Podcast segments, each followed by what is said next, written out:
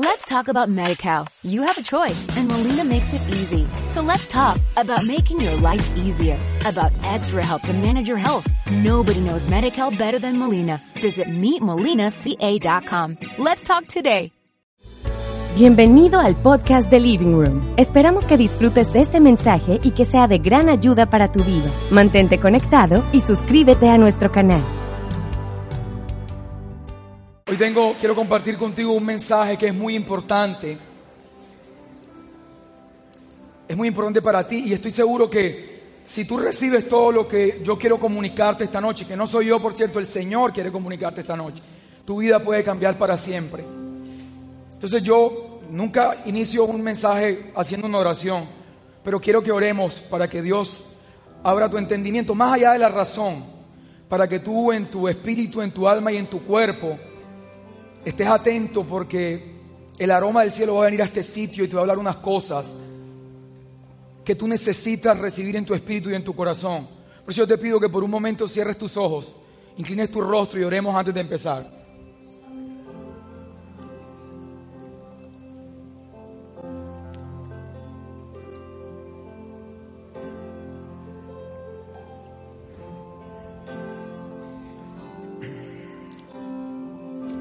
Padre, tú estás aquí, Señor, tú eres real, Dios. Nosotros vinimos por ti, Señor.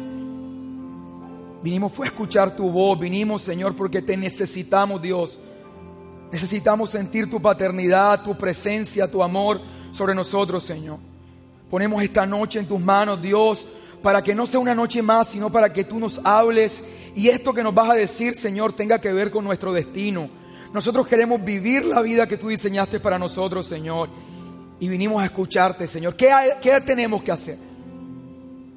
¿Qué hacemos, Señor? Aquí estamos dispuestos a escucharte, Señor, para que tu voz cambie nuestra vida. Aleja toda distracción, Señor, y que nuestra alma, nuestro espíritu y nuestro cuerpo puedan conectar con tus verdades eternas, Señor.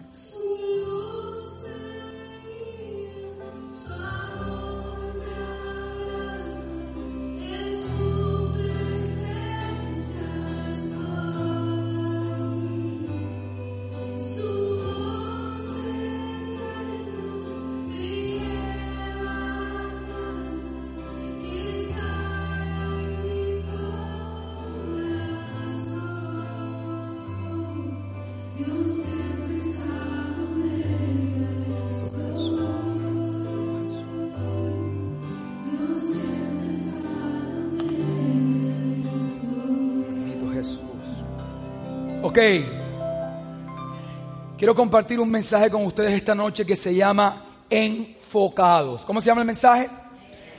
Enfocados. Hace más o menos como unos 10 años yo fui a comprarme un carro. Creo que fue uno de mis, el primero, uno de mis primeros carros que yo me compré.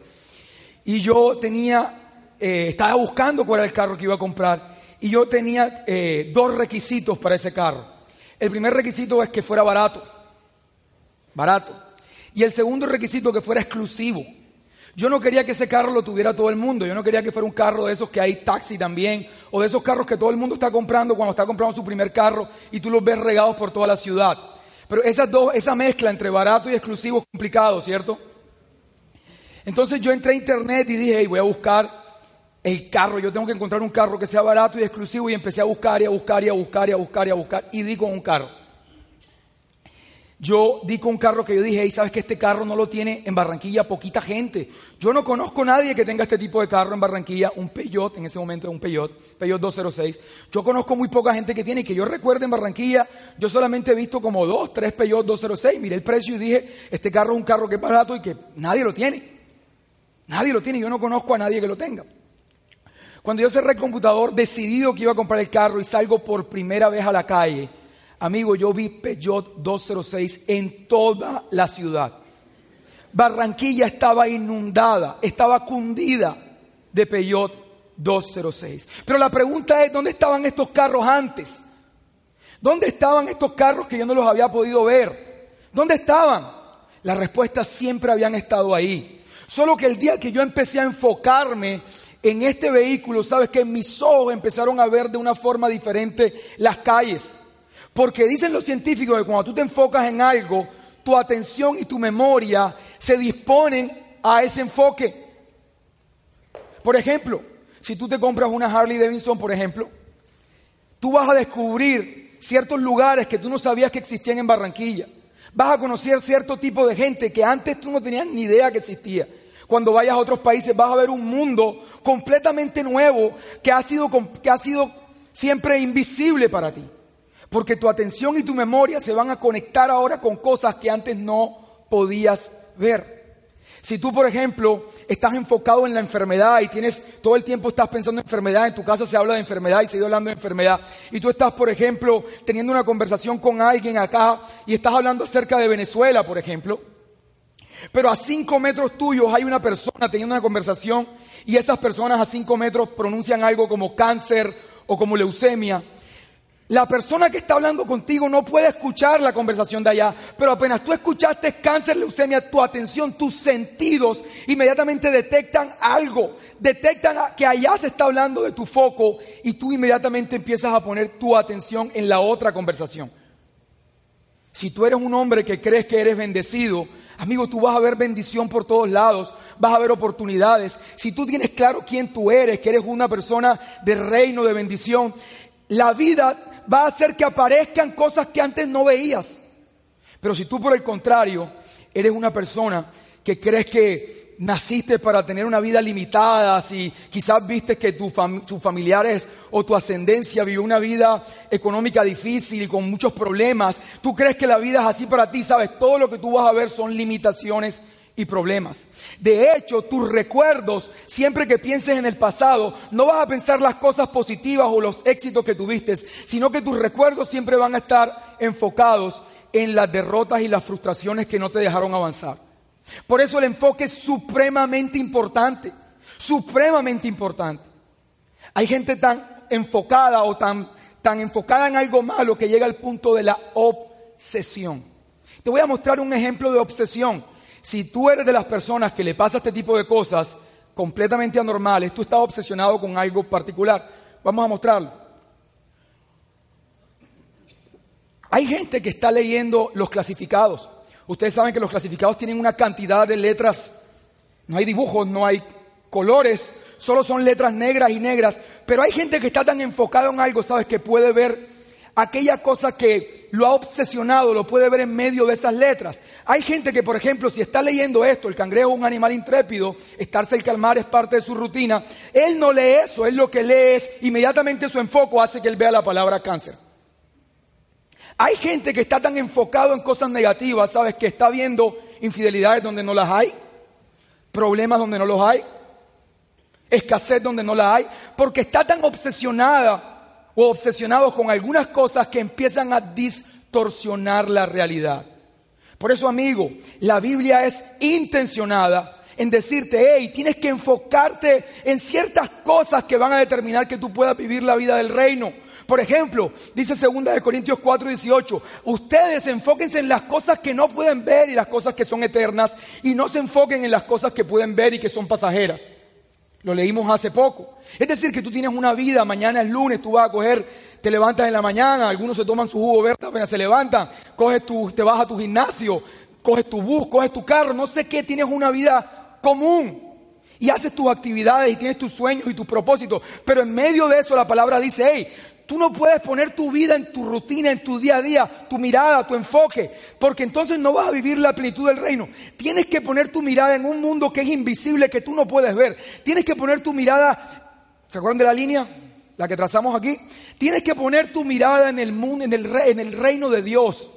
Y entonces verás cómo tu vida empieza a ser transformada.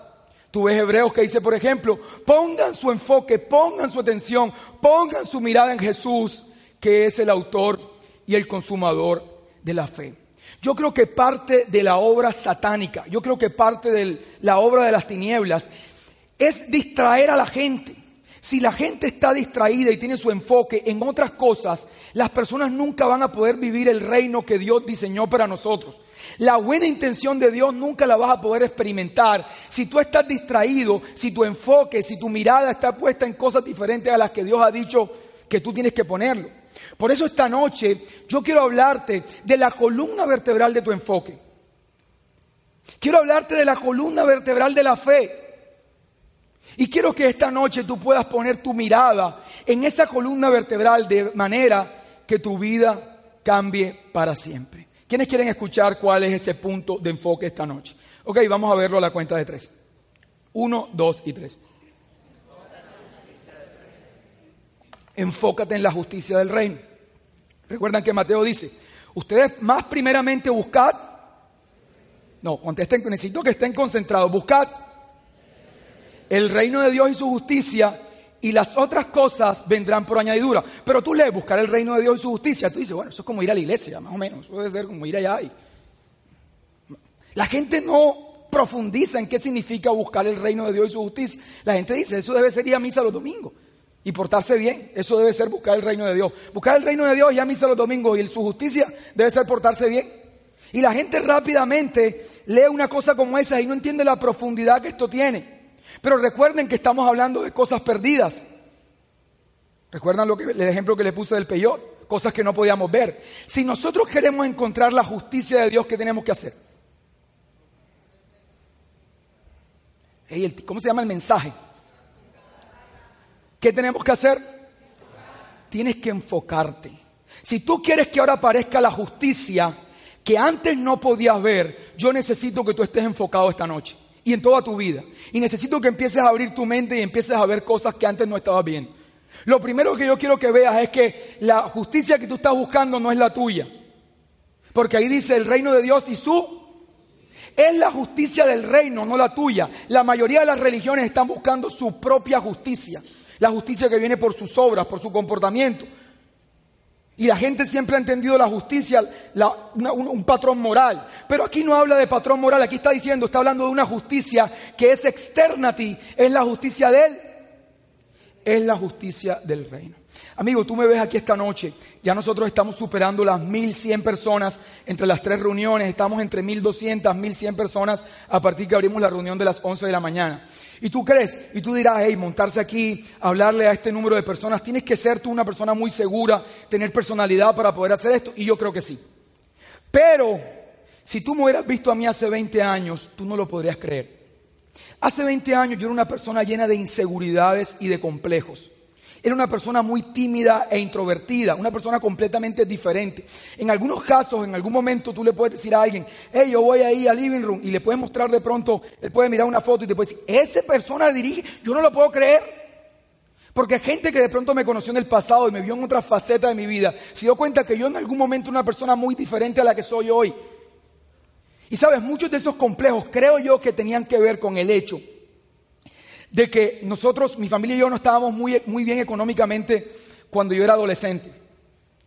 Entonces, cuando iba a salir con mis amigos, por ejemplo, íbamos a lo que, hacen, lo que hacían los adolescentes en esa época.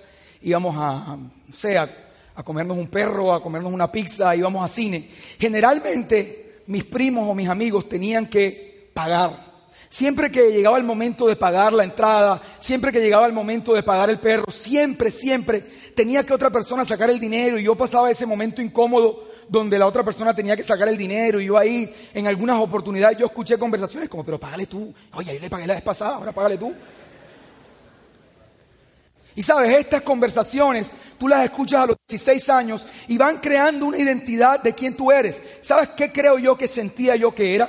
Yo tenía en mi cabeza que yo era de esas personas que habían nacido y que la gente tenía que ayudar. Es decir, que yo era estas personas que la gente tenía que darle ropa. No, que mira, mira que esta ropa ya no me queda para que, ¿me entiendes? Para que tenga ropa para diciembre. No, mira que, mira que para que le pague, para que le pague el, transporte, para que lo ayuden, para que los ayuden, para que les den para la leche y el pan en la noche. Yo siempre en algún momento empecé a verme a mí mismo como estas personas a las que hay que ayudar. ¿Ok? Entonces quiero contarte a partir de esto un cuadro bien patético en mi vida que el Señor me mostró esta semana. Yo no me acordaba de esto esta semana mientras estaba preparando el mensaje, Dios me lo mostró. Yo recuerdo que cuando iba caminando por la calle, si yo veía a alguien que venía en su carro y que yo conocía, lo normal es que si tú vas caminando por la calle y tú ves a alguien que va en su carro, tú le digas, tú, tú te muestres para que la persona te haga el chance. ¿Es o no es? Yo lo que hacía era que me escondía. Yo pregunto, pero yo por qué me escondía?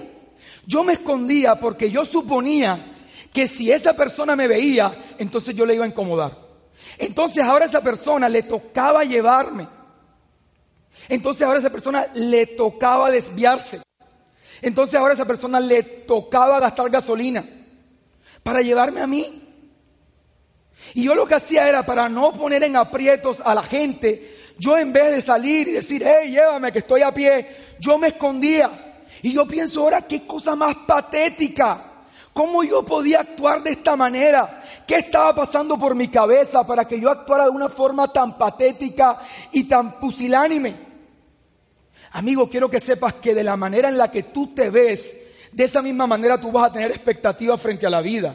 Tu manera de actuar, tu manera de comportarte, tu manera de abrirte camino en esta vida va a tener que ver con cómo tú te ves, porque algunas cosas siempre van a estar pasando alrededor tuyo, pero tú no vas a sentirte digno de tomarla. Yo recuerdo cuando yo, esto no lo dije en la reunión de las 11, pero yo recuerdo cuando yo llevé mi primera hoja de vida. Yo era tan inseguro que yo la hoja de vida la puse, yo recuerdo que la puse en la mesa del, del yo iba súper recomendado y la puse y era una sensación de que yo no quería que me entrevistaran porque, no sé, yo me sentía como, no sé, yo no quería que el gerente de esa empresa me entrevistara porque, no sé, no me sentía digno de, ese trabajo que, al que yo estaba aspirando. Amigos, si tú tienes un concepto distorsionado de quién tú eres, tú vas a vivir como un ciudadano de tercera categoría. Y Dios no te diseñó para que fueras un ciudadano de tercera categoría. Entonces tú ahora puedes decir, no, yo pienso bien de mí. Pero tú no sabes porque en ese momento yo creía que pensaba bien de mí. En ese momento yo creía que yo estaba bien. Quizás hoy tú no has accedido a cosas que Dios quiere darte y tú estás culpando a Dios porque algunas cosas no se han manifestado en tu vida, pero quizás algunas de esas cosas no las has recibido solamente por cómo tú te ves. Y tú ves que otra persona se abre campo en los negocios y tú ves que otra persona contrata con el Estado y que hacen grandes proyectos. Y tú dices, ¿por qué a esta gente se le aparecen grandes proyectos y contratan con el Estado y hacen cosas espectaculares que a mí no me pasan? Amigo, es posible que tú no te veas como se ven ellos y algunas cosas pasan por el frente, pero tú te escondes o tienes una actitud pusilánime que no te deja acceder a la bendición de Dios. ¿Hasta ahí estamos claros? ¿Hasta ahí estamos claros? Ok, entonces hablando de gente patética, Dios puso en mi corazón un personaje igual de patético. Y es Adán. Dice la palabra, lo van a ver en pantalla en Génesis 1, que cuando Dios creó a Adán, lo creó como la corona de la creación. Este hombre Dios le dijo, ahí te voy a poner en la tierra para que tú gobiernes la tierra, para que los animales, los peces, la vegetación, todo está al control tuyo. Tú vas a, tú vas a dominar todo. Tú vas a controlar la tierra. Esto se va a ir un poco escandaloso para un religioso. Pero el hombre fue puesto como un mini Dios en la tierra. Porque él estaba representando a Dios. Dios era todopoderoso. Pero después de Dios, aquí en la tierra no había alguien que tuviera más autoridad y más dominio que el hombre. El hombre era el patrón de la tierra. Este hombre caminaba erguido, dice la, la escritura. Él le puso nombre a los animales. Él le puso nombre a la mujer. Tu mujer, tienes nombre porque nosotros te lo pusimos. Si no, no tuvieras. Este hombre, ¿sabes? Era un hombre poderoso. Un hombre que la tierra, escucha, las circunstancias, la vida, le obedecía. Hoy día la gente dice, vamos a ver qué me depara el destino. Esta vida, vamos a ver cómo salen las cosas, vamos a ver si tengo suerte, vamos a ver si no me enfermo, si finalmente no le pasa algo a mis hijos. Vamos a ver, vamos a tratar que las cosas salgan bien. Amigo, hoy en día la gente vive esperando que la vida decida cómo va a ser tu vida. Las circunstancias decidan cómo va a ser tu vida. Pero este hombre le hablaba y dominaba sobre la vida y sobre las circunstancias. Ahora, eso está en Génesis 1. Un hombre cabeza erguida, de autoridad, Dios al frente, él debajo de Dios, gobernando toda la tierra. Pero en Génesis 3 te encuentras un tipo escondido entre unos arbustos, como estaba yo escondido. ¿Qué pasaba en la cabeza de este hombre para después de haber mirado la vida con autoridad, ahora estar escondido entre unos arbustos como me escondía yo para que no me vieran? ¿Qué pasó? Te lo quiero explicar esta noche. Cuando Dios puso a este hombre en el Edén, le dijo, ahí sabes qué, tú vas a reinar en todo esto, todo esto es tuyo. Y puedes tomar de todo lo que hay aquí, y puedes comer de todos los árboles, excepto pero con fuerza. Super fuerza. Excepto el árbol. Ok. Amigo, donde hay amor, escucha esto, donde hay amor hay capacidad de decidir. Tú dirás, pero ¿por qué es que Dios puso ese árbol ahí? Amigo, porque el que, tiene, el que ama y impone el amor, eso no es un amor verdadero. El amor siempre es libre y te da la posibilidad de escoger si lo recibes o no. Entonces, donde hay imposición, no hay amor. Por eso es que la religión está cargada de temor y no de amor. Porque el temor siempre será imposición, pero el amor siempre será libertad. ¿Hasta ahí estamos claros? Entonces, en ese momento, escúchame, la única fuente de verdad era Dios. ¿Cuál era la única fuente de verdad? ¿Cuál era la única fuente de verdad? Significaba que lo que Dios dijera, así era. Cuando Adán tenía a Dios como la única fuente de verdad, esa única fuente de verdad, el único lugar donde había verdad, donde él podía obtener verdad, era Dios. Y esa fuente de verdad le dijo, hey, puedes comer de todo, menos de esto. Sin embargo, él decidió buscar otra fuente de verdad. Dice la palabra, todos lo conocen, lo hablamos en Confianza 3, que una voz le habló y le dijo, ven acá, esa fuente de verdad no es confiable. Detrás de esa fuente de verdad lo que hay es manipulación para tratar de que tú no seas como Él. Tú has sido un super Dios, pero puede ser ahora, tú has sido un mini Dios, pero ahora puede ser, puede estar a la par de Él. Este fuente de verdad, esta fuente de verdad es falsa. Y el hombre desconfió de la fuente de verdad y buscó su propia fuente de verdad. La fuente de verdad de él ahora es el árbol del bien y del mal. Él ahora se alimenta de este árbol del bien y del mal. Y este hombre ahora empieza a ser dirigido por sus sentidos. Escúchalo bien. ¿Qué lo dirigía antes? Con fuerza. ¿Qué lo dirigía antes? Porque era la fuente de toda verdad. ¿Y ahora qué lo dirige? ¿Por qué sus sentidos? Porque él decidió que ya Dios no lo dirigía más, sino sus propios sentidos. Tomar del árbol del bien y del mal significa que ahora él decide lo que es bueno y lo que es malo. Ahora él le da valor a lo que es bueno y lo que es malo. Ahora él toma sus propias decisiones y la fuente de verdad ya no está en Dios, sino que la fuente de verdad está ¿dónde? En, él, en sus sentidos. Está en él. La fuente de verdad ahora está, ahora está en él. ¿Ok? Entonces, amigo, aquí pasaron dos cosas. La primera, cuando el hombre decide vivir por sus propios sentidos, se desconecta del Dios espiritual y el hombre muere espiritualmente. Se fortalece en sus sentidos, es decir, ahora él, todo lo, él ve el mundo a través de sus sentidos y no a través del espíritu y muere espiritualmente. ¿Cuál es el primer problema? Muerte espiritualmente. Y el segundo problema, amigo, es lo que le pasa a Adán. Dice la palabra que él estaba escondido y entonces Dios va por el jardín caminando y, le pregunta, ¿dónde estás Adán? Lo van a ver en pantalla.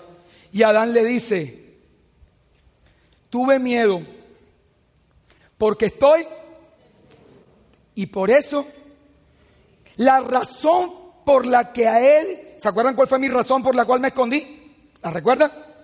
La razón por la que él estaba escondido era porque él se vio desnudo. Les pregunto yo esta noche, ¿acaso ya él no estaba desnudo? Siempre había estado desnudo. Siempre. Pero ahora este hombre está discerniendo a través de sus propios sentidos. Entonces, si a ti siempre te han enseñado que el hombre hizo lo malo, que tomó de lo malo, y tú dices, hey, tiene sentido, el hombre tomó de lo malo, pero nunca te han enseñado que el hombre le llamó malo a lo que Dios no le veía problema. Y el hombre ahora a través de sus sentidos se, sintió de cierta manera que era completamente aislado de la intención original de Dios, porque el hombre estaba desnudo. Pero esta percepción hizo que él ahora no pusiera su comprensión de sí mismo a través de la fuente de verdad, sino a través de los sentidos. Y los sentidos lo dijeron que él estaba desnudo. Este hombre entró en esta actitud patética en la que la humanidad ha estado. Esta actitud de sentirnos seres humanos de tercera categoría, creación de tercera categoría, esta actitud patética que han estado los humanos, siempre mirando a ver de qué manera la vida no los atropella. Desde el inicio de la historia de la humanidad, los hombres han buscado a, través de la religión una manera de minimizar sus temores al futuro. Por eso cuando tú hablas con un escéptico, los escépticos te dicen, ¿y sabes qué? Eso de las iglesias, eso es para cobardes. Eso es pura gente miedosa, que no es capaz de enfrentar sus problemas, sino que tienen que buscarse un Dios para minimizar en su mente el temor que tienen frente al futuro. ¿Tú has escuchado eso de los escépticos? Es verdad. Además, las religiones lo que han hecho es tratar de alguna manera resolver este problema de conciencia, este problema de un hombre atemorizado, un hombre acomplejado, un hombre que ahora la vida decide por él y no por, no por ti. La conciencia de pecado te hace daño. La conciencia de pecado te pone en una posición diferente en la que Dios quería que estuvieras. La conciencia de pecado te roba la fe, te hace, te hace sentir separado de Dios. La conciencia de pecado hace que tus oraciones, sabes que no pasen del techo. La conciencia de pecado te pone en una condición que no te va a permitir acceder a las cosas que Dios quiere darte. Si, si me estoy haciendo entender. O sea, ya no se trata que Dios quiera darte. Recuerden que el carro iba pasando y me podía llevar. Era que yo no me sentía digno que me hicieran el chance. De la misma manera, esta conciencia de pecado atemoriza al ser humano y hace que enfrente la vida de una manera completamente diferente a la intención que Dios tenía originalmente de una manera completamente diferente, porque ahora el hombre está guiado por sus sentidos, todo le da miedo, la enfermedad le da miedo, los problemas le dan miedo, la pobreza. Ahora este hombre, ¿sabes qué? Salió a esconderse de la enfermedad, del problema, de los animales, de, ven una cucaracha. Ahora el hombre se esconde de todo. Cuando este hombre fue diseñado, ¿sabes? Para tener una sensación de superioridad frente a la creación. Este hombre diseñado para tener una sensación de gobierno, de reino, de autoridad, de dominio, ahora tiene una idea, eh, una idea en su cabeza de indignidad y una sensación de vulnerabilidad. Ahora este hombre tiene una mentalidad patética. Hasta ahí estamos claros. Entonces el primer problema, ¿cuál fue? Se lo dije ahorita. Ustedes mismos lo repitieron. Con fuerza. El primer problema, muerte espiritual. Pero el segundo problema del que la iglesia no habla es conciencia de pecado. Porque muerte espiritual tiene que ver con el perdón de los pecados. Pero conciencia de pecado tiene que ver con qué tanto tú, qué, qué, implicaciones tiene ese perdón de pecados para tu vida. ¿Hasta ahí estamos claros? Entonces ahora Dios tiene dos problemas. Y te va a encontrar que el Señor ahí mismo en el Edén, ahí mismo en el Edén, inició el plan para resolverlo. Dice la palabra que Él sacrificó unos animales y con esos animales buscó a Dios, buscó al hombre y trató de cubrirlo para que el hombre no se sintiera así. El hombre se sentía desnudo. Dios le dijo, ¿quién te dijo que estabas desnudo? Y el mismo Dios le pregunta, eso es que comiste del árbol del bien y del mal. Es decir, eso es que te está guiando por otra fuente de información. El hombre le dice, sí, fue la mujer la que me dijo que comiera eso. ¿Ok? Pero entonces, ahora Dios viene a, donde su creación, a donde ese mini Dios, a tratar de cubrirlo, a tratar de ayudarlo. Y esta es la imagen que siempre tú tienes que tener en cabeza de Dios, en cabeza, en tu cabeza de Dios. Un Dios que siempre quiere ayudarte por encima de tus errores. Un Dios que está detrás de ti, siempre tratando de protegerte, siempre tratando de cumplir su propósito inicial contigo. No un Dios que anda buscando para perseguirte, para dañarte, o para sacarte o para cobrarte los errores que cometes el principio veo un Dios buscando su creación. La creación se esconde, pero nos han vendido la idea de un Dios furioso que quiere aplacar su creación porque está furioso con el pecado. Pero si tú ves desde el principio, te vas a encontrar un Dios tratando de ayudar al hombre. Y entonces Él sacrifica a tus animales y hay derramamiento de sangre. Dice en Hebreos, dice la palabra en Hebreos que sin derramamiento no hay remisión. Empieza una manera de cubrir esta sensación de indignidad y además expiar los pecados del hombre. Este tipo de expiación, ¿a través de qué? Pero con fuerza, ¿a través de qué?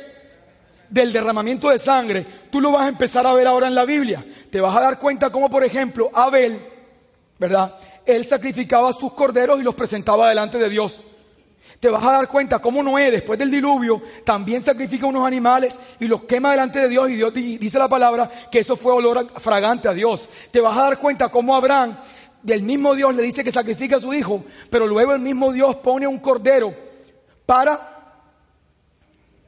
para evitar que Abraham tuviera que sacrificarlo. Y te vas a dar cuenta que empieza un sistema sacrificial como una manera de expiar los pecados. Pero esto lo único que podía hacer era cubrir aquella sensación de indignidad.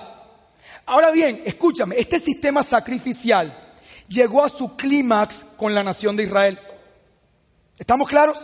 Con la ley, este sistema, ¿con cuál ley? Con la ley de Moisés. Llegó a sus climas este sistema sacrificial.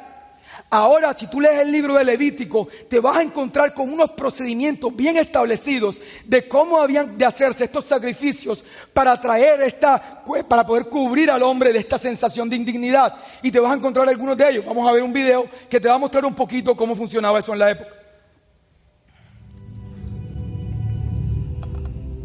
Amigo, ese que, ese que ves ahí eres tú y tú llevas tu cordero donde el sacerdote.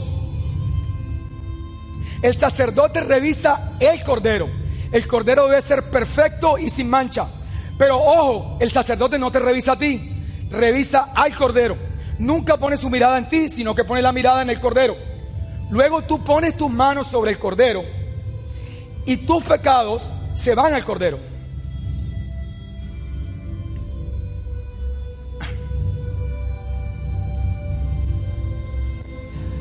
Ahora la santidad y la pureza de ese cordero perfecto se va hacia ti.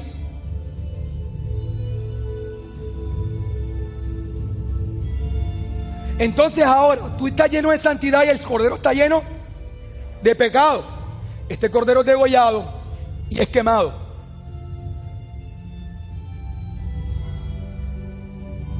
Y tú recibes la bendición y el respaldo de Dios.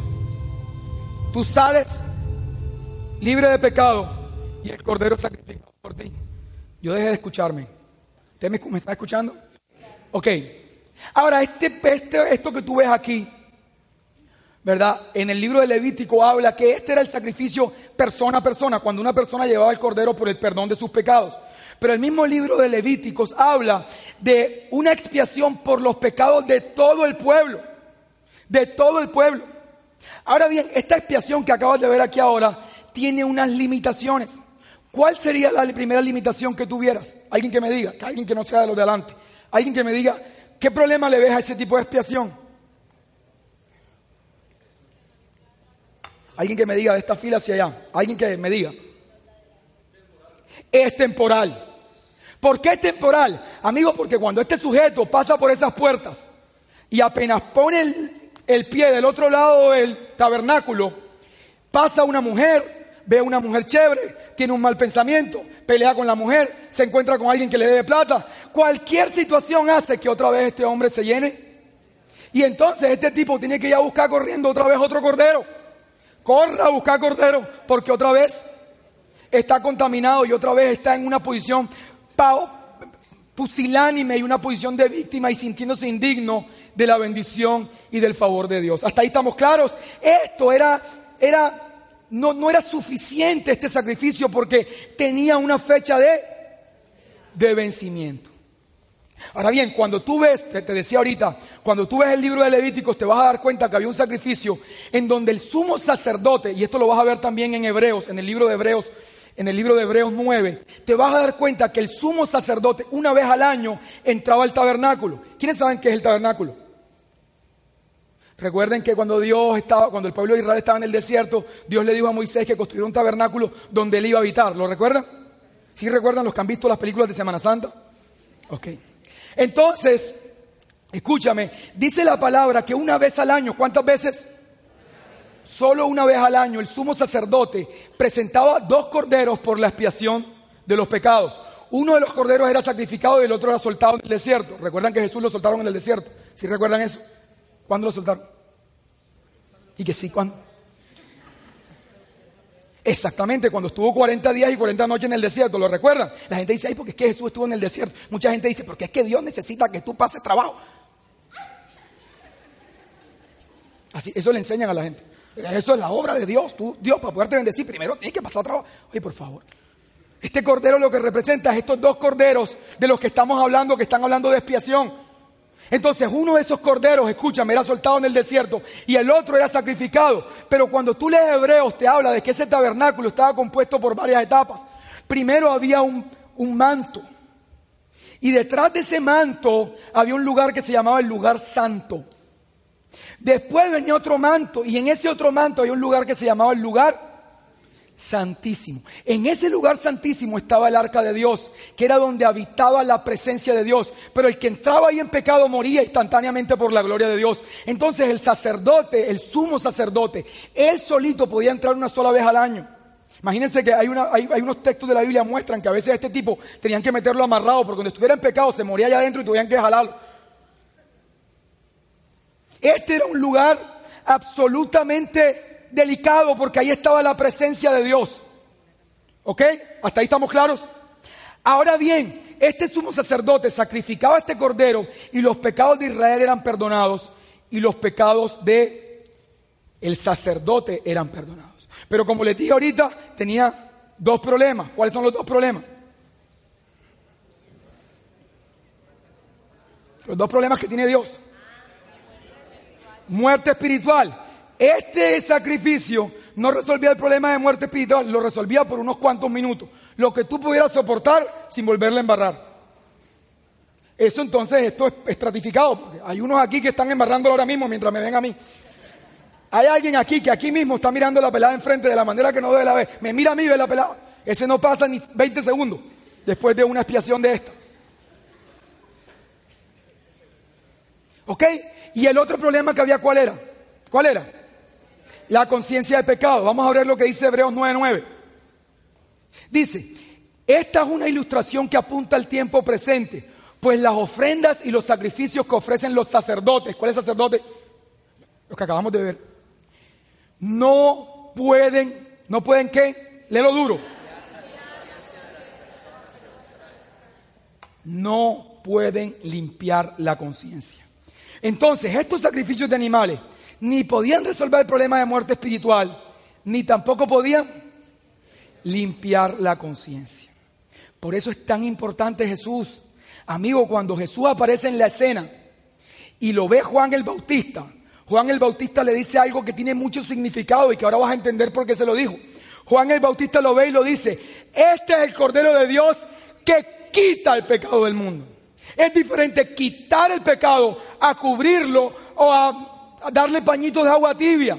Este cordero, este, este, quita el pecado. Amigo, yo quiero mostrarte esta noche cómo el problema del pecado está resuelto de una vez y para siempre y no por, por situaciones mediáticas que se resuelven de vez en vez.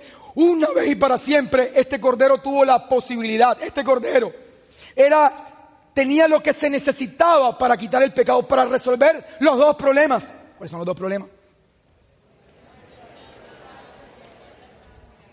Pero con fuerza. El primero y el segundo, conciencia de pecado. Ahora, ¿y cuál es la diferencia entre estos corderos y Jesús? Porque Jesús, ah, porque era el Hijo de Dios, entonces este quitaba y los otros no. No, tiene que haber algo que tú comprendas más profundo para que tú puedas entender cuál es la diferencia entre este Jesús, porque este cordero era sin mancha, ¿verdad? Jesús era sin mancha, estamos igual. Estamos igual. Entonces, ¿por qué estos otros corderos no podían quitar el pecado para siempre y por qué este sí podía quitarlo? En Hebreos 9:24 vas a encontrar la respuesta. Escuchen esto. En efecto, Cristo no entró en un santuario hecho por manos humanas, simple copia del verdadero santuario, sino, sino para presentarse ahora ante Dios en favor nuestro. Ya debería estar la línea aquí. Amigo, ¿dónde entraba el sumo sacerdote? En el lugar santísimo. Pero este lugar santísimo, mira lo que dice ahí, era una simple copia del santuario. Jesús entró en el cielo. Recuerden lo que hablamos, 2 Corintios 4, 18. Este es el mundo que no se ve y este es el mundo que se ve. El mundo que no se ve tiene una particularidad y es que este mundo no está sujeto al tiempo porque aquí vive Dios y Dios es eterno. Este mundo creó a este mundo. Dice la palabra que lo que ahora vemos fue hecho de lo que no. Cuando Dios, cuando Moisés le preguntó a Dios, ¿cómo tú te llamas? ¿Qué le respondió Moisés? ¿Qué le respondió Dios? Yo soy el que soy. ¿Qué significa? Que Dios ha sido siempre. Dios le dijo, es que yo no fui ni seré, yo siempre he sido. Dios vive en un eterno presente. En este mundo no hay pasado, presente y futuro. Cuando tú tratas de entender a Dios, te cuesta trabajo comprenderlo, porque tú todo lo entiendes sujeto a la línea del tiempo. Tú todo lo ves en pasado, presente y futuro. Entonces, tú dices que Dios te perdonó tus pecados, pero cuando tú vas y, cometes un error, tú dices, no, ya, Él me los perdonó, pero me perdonó los del pasado, ¿cómo me va a perdonar los del presente? A ti no te cabe en la cabeza que Dios te perdone unos pecados del presente, porque si Él ni Él sabía que, ¿cómo así? Pero amigo, dice las palabras que es que Jesús no se presentó debajo de la línea, Jesús se presentó de arriba de la línea. Y cuando Él presenta este sacrificio arriba de la línea, lo presenta en un eterno presente. Por eso ahora tú fuiste perdonado para siempre. Y fuiste hecho perfecto para siempre. Vamos a ver lo que dice Hebreos 10. Ya se pueden sentar. Porque con yo creo que lo leas tú con fuerza.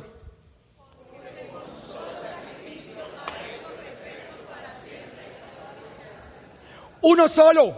Aquel sacerdote tenía que entrar vez, vez, vez, vez tras vez. Pero Jesús de una sola vez y para siempre resolvió el problema del pecado. El problema del pecado está resuelto. Está resuelto. La religión no hace más que hablar de pecado, pecado, pecado. Porque a la religión le pasa como el problema del cangrejo. Están obsesionados con el pecado. Porque el pecado, hablar del pecado es otra vez ir al árbol de la vida. Vamos a concentrarnos en lo que está bien y en lo que está mal. La iglesia está distraída, lo que está bien, lo que está mal. En vez de ir a reinar, el diablo los tiene distraídos, revisando cosas, tratando de ver si, están, si, ellos están listos para recibir la bendición de Dios. Cuando sabes que tú estás listo hace rato para reinar, pero la gente no está reinando, no tiene esta sensación de superioridad, porque no la puede tener porque aún navegan en una conciencia de pecado producto de que ellos no han entendido esto. Por eso dice la palabra, hey, conoceréis la verdad y la verdad te hará libre. Amigos, Satanás siempre ha venido como mentira, pero Dios ha venido como verdad. Pero ¿qué significa conoceréis la verdad? Que cuando vuelvas otra vez a tener como fuente principal de verdad a quién? A Dios, tu vida va a tomar el curso por el cual Dios te diseñó. Dios no sopló vida sobre ti y en su cabeza tenía, a soplar vida sobre este man, yo lo voy a crear y él mismo estaba viendo un futuro catastrófico, las enfermedades que te iban a dar, todos los problemas que... No, no. Cuando Dios sopló vida sobre ti, Él estaba, diseñó un futuro glorioso. Solo que tú no lo has tomado porque aún tienes una fuente equivocada de verdad. Ahora bien, el primer problema quedó resuelto. Pero el segundo, vamos a mirar, vamos a ver Hebreos 9:13.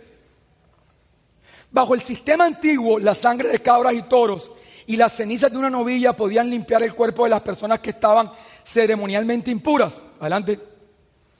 Imagínense cuánto, léalo usted con fuerza, uno, dos y tres.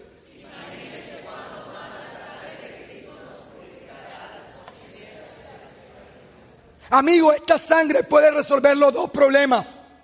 Puede resolver el problema del pecado, pero además resuelve el problema de la conciencia de pecado. Y a la gente se le ha predicado un Dios y un Jesús que perdona los pecados. Y además te los perdona, pero tú tienes que ir y pedir perdón una y otra vez cada vez que cometes un error. Eso está mal. Pero no solamente eso, sino que a la gente se le ha enseñado que el Espíritu Santo viene a traer sobre ti conciencia de pecado. Como una campanita que te dice, la embarraste, la embarraste, eso está mal, eres un perdedor, aleja, estás mal, otra vez quedas mal con Dios, otra vez, otra vez. Y han predicado cosas como, si cometes un error, entonces otra vez vuelves a separarte de Dios. No cometas errores porque queremos agradar a Dios. Y si cometemos un error otra vez, Dios vuelve y se separa. Porque el pecado tiene la capacidad de separarte de Dios. Eso lo he escuchado una y otra vez. Amigo, eso es como volver a un sistema que no servía. El sistema que no servía era así, tú le embarrabas, pero este sistema nuevo no es así. Este sistema te hizo perfecto de una vez y para siempre. Ahora, este sistema tiene la capacidad de hacerte regresar esta sensación de superioridad y de, una, de, esta sensación de corona de la creación. ¿Por qué la gente no vive de esta manera? Razón número uno, porque la religión no ha hecho más que predicar todo el tiempo pecado, pecado, pecado. Y si tú te enfocas en el pecado, tú vas a ver pecado por todos lados. Si tú te enfocas en el diablo, eso es lo que vas a ver. Pero si te enfocas en Jesús y si te enfocas en las verdades de Dios, tú vas a ver otra cosa. Escúchame esto. ¿Cuál fue el problema de Adán? Yo quiero que alguien me dé esa respuesta. Desconfianza. Él cambió su fuente de confianza. ¿Cuál era la fuente de confianza de él? Dios. ¿Y ahora cuál vino a ser su fuente de confianza? Sus sentidos. Entonces mira esto. Cuando tú estás, escucha, hay una verdad de Dios. ¿Cuál es la verdad de Dios? Que tú con un solo sacrificio Él te hizo perfecto para siempre. ¿Estamos claros? Una verdad de Dios. Con un solo sacrificio te hizo perfecto para siempre. Pero entonces tú estás aquí debajo de la línea y tú de pronto, alguien te mandó una foto, por ejemplo, por internet, viste algo e inmediatamente tú sientes que eres un pervertido. Mire eso, eso no estuvo bien, yo no debí mirar eso, eso no estuvo bien. Y viene otra vez esta conciencia a hacerte sentir indigno. Escúchame, escúchame. Y tú dices, yo soy un pervertido. Pregunto, ¿por qué fuente de información te está guiando? Por tus sentidos. Ahora tus sentidos vienen a determinar qué es verdad y qué es mentira todavía la gente y la religión todavía está chupando el árbol del bien y del mal. Todavía se están guiando por sus sentidos y no por la verdad de Dios. Todavía ellos lo que ven con sus ojos es lo que es verdad. Yo he visto que la religión no tiene problema en decir esto. Hey, si tú estás enfermo, yo creo que por la llaga de Cristo estás sano. No tienen problema en decir eso. Lo que sí tienen problema en decir es, aunque tú estés pecando, eres perfecto. Soy escandaloso. Pero ellos no tienen problema. Ahora, entonces tú dirás, Carlos, es que el problema de predicar esta perfección o esta limpieza de conciencia de pecado, el problema es que entonces la gente ahora se va a abandonar al pecado. Amigo, ¿sabes por qué? Porque han predicado la cruz de forma incompleta y te lo voy a explicar. Yo quiero que tú entiendas algo y quiero explicártelo. Amigo, portándote bien no resuelves el problema del pecado. Y eso no significa que yo te esté invitando a portarte mal. ¿Estamos claros? Yo te estoy diciendo, portándote bien no se resuelve el problema del pecado. La primera razón por la cual no se resuelve, que es que aunque tú seas supremamente correcto, tú no mereces el infierno, no estás condenado eternamente por tus errores, sino porque tú eres hijo de Adán. Y tú naciste condenado. De hecho, la Biblia dice, todo el mundo tú le preguntas, no es que yo soy hecho imagen y semejanza de Dios. Tú no eres hecho imagen y semejanza de Dios. A imagen y semejanza de Dios fue hecho Adán. Eh, sí, tú eres hecho imagen y semejanza de Adán. Tú viniste con la naturaleza de Adán. Entonces, amigo, así tú te portaras bien. Tú necesitas un Salvador. Yo quiero que tú entiendas que el cristianismo no es un buen programa de mejoramiento del hombre. El cristianismo no es un buen programa para hacernos mejores. Oh, es, el cristianismo es un buen método. Si tienes un pelado rebelde, dice, mándalo allá donde los cristianos para ver si lo hacen mejor. Y yo he visto mucha gente mandando a sus hijos a colegios cristianos. Por eso los colegios cristianos, cuando tú mandes a tu hijo es peor. Porque allá todo el mundo está pensando igual que tú. El cristianismo no es un buen sistema para mejorar los seres humanos. Escúchame. El cristianismo se trata de resurrección. Esto no es una obra de la carne, esto es una obra del Espíritu, es la otra parte que no le han predicado a la gente. Amigo, dice la palabra, que si tú aceptaste a Jesús como tu Señor y Salvador, tú eres bautizado con su muerte. Es decir, que el hombre que podía pecar ahora muere con Cristo. Pero también tú eres, tú compartes con Él su resurrección. Y ese Cristo ahora viene a habitar en ti. Por eso Colosenses dice, Cristo en mí, la esperanza de gloria. Yo les prediqué hace un poco, ¿se acuerdan cuando dimos la palabra, el mensaje de las palabras de mi Padre? Yo les dije que Jesús quería solo hablar las palabras del Padre y solo hacer la voluntad de Dios. Este Jesús ahora viene a morar en ti y desde adentro este Jesús empieza a producir unos cambios que son unos frutos del Espíritu, no una obra moral. Por eso cuando yo he dicho que nosotros no somos moralistas, ustedes creen que yo estoy diciendo, no, nosotros somos unos bandidos. Yo no estoy diciendo eso. Yo lo que estoy diciendo es que nosotros no tenemos unos cambios externos, nosotros estamos apelando es a unos cambios internos que vienen a través de una obra mística, pero que esta obra mística nunca va a venir a tu vida si tú no eres expuesto a la verdad, para que este Jesús venga ahora a hacerse parte de tu vida y te conduzca a, las buenas intenciones de Dios. ¿Estamos claros? Por eso Colosenses dice, Cristo en mí, mi esperanza de gloria. Quiero explicarte con un ejemplo un poco más profundo para ver si, lo, si, yo, si, me hago entender. Imagínate que hay un reino y en ese reino la prostitución es castigada con muerte. ¿Con qué es castigada? Con muerte. Y este rey dice, yo profiero un decreto real. Ahora yo cancelo la muerte como consecuencia de la prostitución. Tú dirás, ay, ahora estas prostitutas se volvieron locas. Ese es así se ha enseñado el cristianismo. Pero es que eso está incompleto. Claro, es lo primero que tú piensas. Ahí, si le decimos a la gente que es perfecta, ahí. Imagínate tú cómo serán los carnavales del 2018. La locura.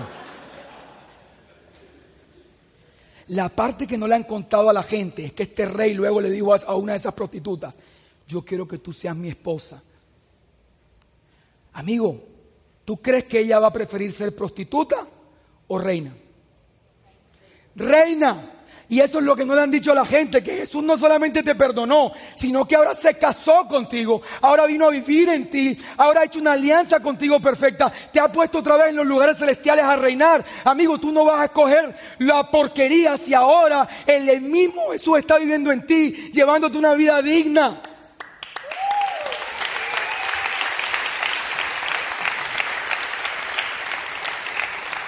Tú sabes que yo antes vivía una vida loca, antes de conocer al Señor. Ya saben a qué me refiero la vida loca. Hay alguna gente que no me cree y dice, ay, si yo, si yo salía contigo. Imagínate en, en, los lugares en los que yo estuve metido. Que además yo creo que eso lo, lo ha usado Dios para poderme conectar con la gente de, sin ser ingenuo. Eso Dios lo ha usado. Pero escúchame, ahora no voy a decir, yo lo voy a hacer para que Dios me use después, ahora alguno va a decir. Tengo que aclarar todo porque todo puede ser mal, malentendido. La gente cuando me ve, esas personas cuando me ven hoy aquí, ¿sabes qué creen ellos? Que yo soy un frustrado. O sea, es decir, que yo soy un tipo con una vida perdedor, que yo quiero, o sea, que yo tengo un deseo por acostarme con todas las mujeres de Barranquilla, pero que estoy amarrado a esta religión que no me deja hacerlo que yo tengo, ¿me entiendes? Que yo quisiera eh, ir y, meterme en la pornografía y, acostarme con mujeres y emborracharme y meter perico y, pasarla bacano. Y ellos dicen, hey, este man es un bobito ahí que está preso en la religión, que no hace nada de eso. Hace poco me pasó algo, lloré por una persona, esa persona tenía cáncer. Yo recuerdo que lloré por esa persona, estaba desesperada. Le habían, le, habían dicho que tiene una semana de vida. Súper el celular. Entonces lloré por esa persona. Vamos a esperar porque si no...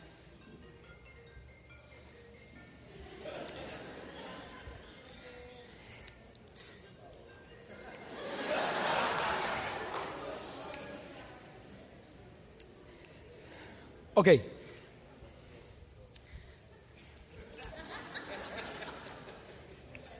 Ya, estamos listos, estamos aquí. Lloré por esa persona. Le habían dado una semana. Esa persona se sanó.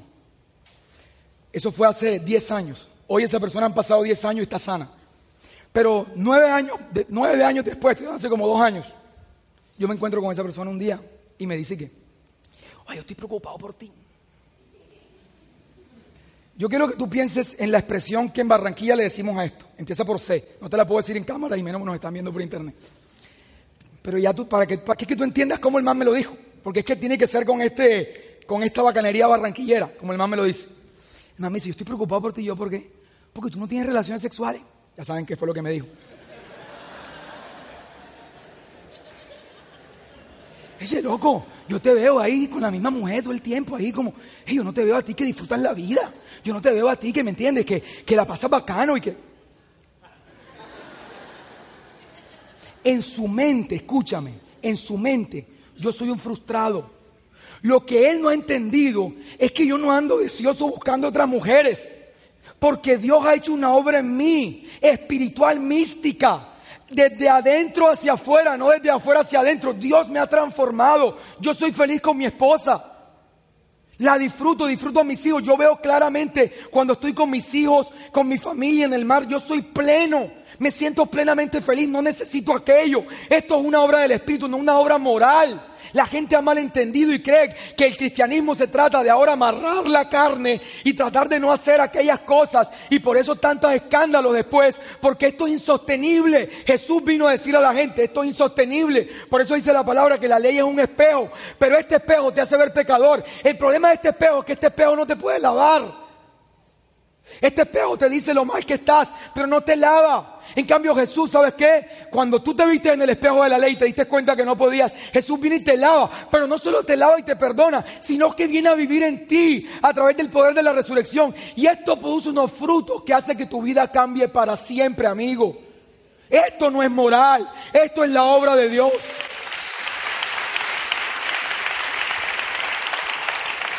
Ahora, algunas personas dicen, ah, sí, pero a mí me enseñaron, y hay un versículo por ahí dice que el Espíritu de Dios viene a traer conciencia de pecado. Amigos, recuerden lo que le dije de la obsesión. Vamos a leer ese versículo con detalle. Segunda de Corintios 5, 22. Ese no es. Juan. Y cuando Él venga, convencerá al mundo. No, léelo con fuerza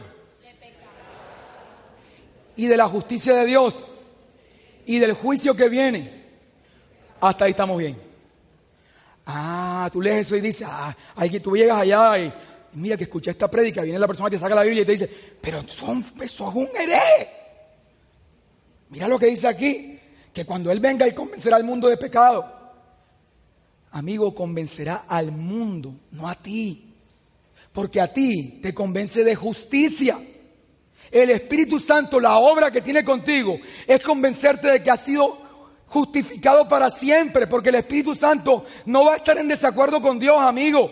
Tú sabes qué es la fe. La fe es estar de acuerdo con Dios a pesar de que tus sentidos digan otra cosa. La fe es que a pesar de que tú ves que hay problemas, enfermedades, adversidades, a pesar de eso, tú te decides creer en la única fuente que es Dios. Cuando tú pones tu mirada en la única fuente que es Dios, a pesar de lo que esté pasando, eso activa que el cielo invada la tierra y tu vida pueda cambiar. Porque eso fue lo mismo que pasó en el Génesis, cuando Dios dijo, hágase la luz y aquí fue hecha. Este mundo tiene la capacidad de transformar este otro. Entonces, si tú te enfocas en aquel mundo y le das prioridad, pones tu enfoque en las verdades de Dios, entonces tu vida va a ser como esas verdades y no como lo que están viendo tus sentidos.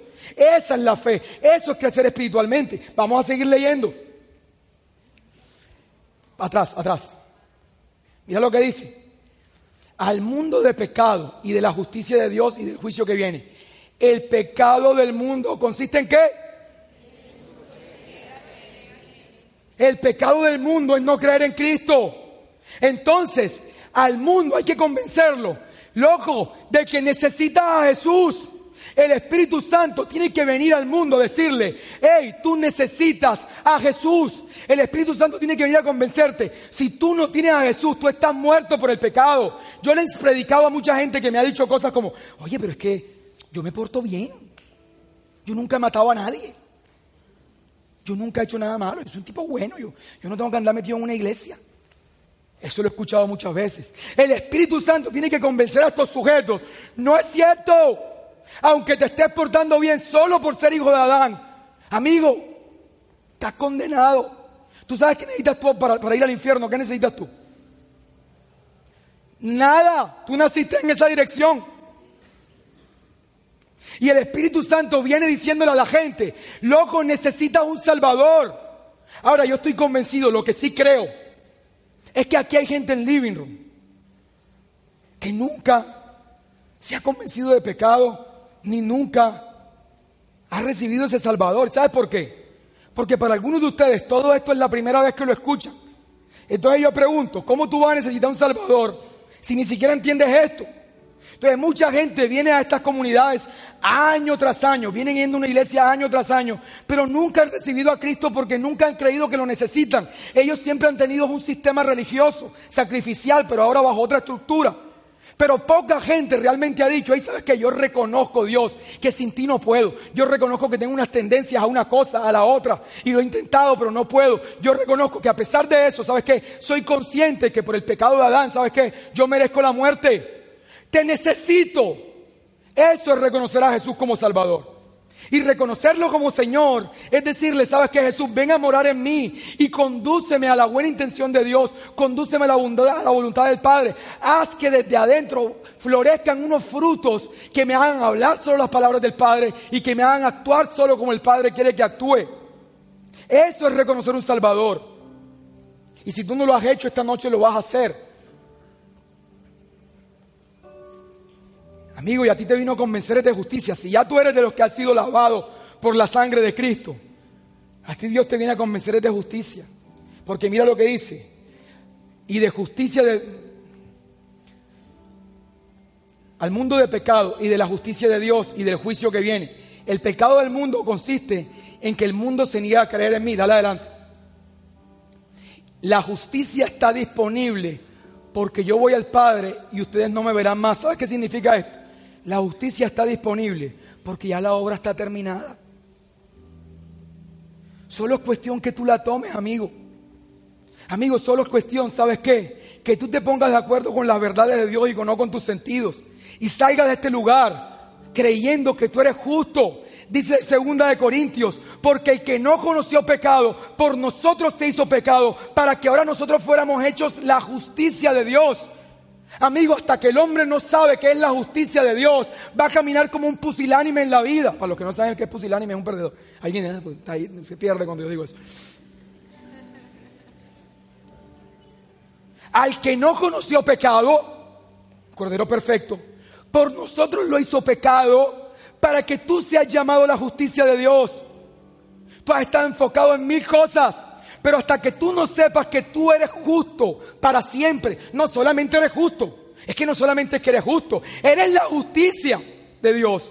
Cuando el hombre sabe que es la justicia de Dios, ya Satanás no lo puede tener atrapado, ya Satanás no lo puede tener derrotado. Tienes que dejar esa actitud patética de sentirte una creación de segunda categoría. Levantarte y creer que tú eres un hijo de Dios. Que tú moras con el Señor, que el Señor mora en ti, que tú haces parte de la familia de Dios, que Dios está a tu favor. No solamente está a tu favor, sino está contigo. No solamente está contigo, sino que está en ti. Y ese Dios, ¿sabes qué? Tiene un destino para ti. Y cuando tú entiendas que has sido hecho justo, tú puedes caminar directo hacia ese destino. Escúchame, amigo. Dice la palabra que en el desierto el pueblo de Israel estaba muriendo. Estaban siendo picados por unas serpientes. Y Moisés se preocupó porque dijo, ay, todo este pueblo va a morir, todo este pueblo va a quedar muerto aquí. Y la gente moría y moría y moría en el desierto. Y Dios le dijo a Moisés, tú vas a levantar un asta y en esa asta vas a poner una serpiente de bronce.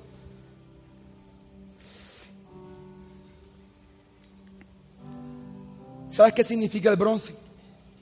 Significa juicio. Y cuando los hijos de Israel vean la serpiente de bronce, van a ser sanados.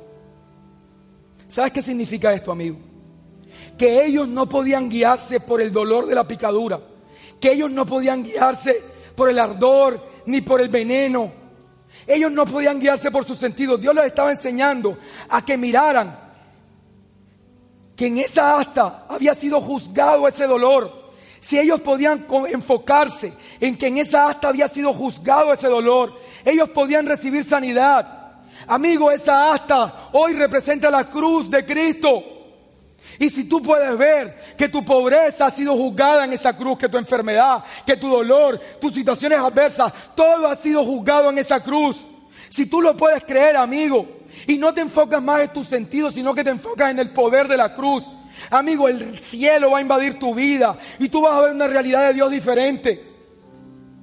Hemos pasado años viniendo a la iglesia, tratando de mendigar la bendición de Dios y hacemos largas oraciones. Ay, ayúdame, ay Señor, con una actitud perdedora delante del mismo Dios. Amigo, tú eres corona de la creación. Tienes que levantarte, amigo, con una sensación de superioridad. Esta sensación no es altivez, esta sensación es coherente con quien Dios te hizo para que tú puedas ver la vida y que la vida no decida por ti. La vida no decida cuál va a ser tu futuro, si te va a ir bien, si te va a ir mal, si te van a morir, si te vas a morir temprano, si no te vas a morir, si algo malo va a pasar. No, la vida no va a decidir más por ti. Tú te vas a poner de pie y vas a tomar, ¿sabes qué? Esa autoridad que Dios te dio y vas a caminar sabiendo que eres justo y tú vas a juzgar la vida.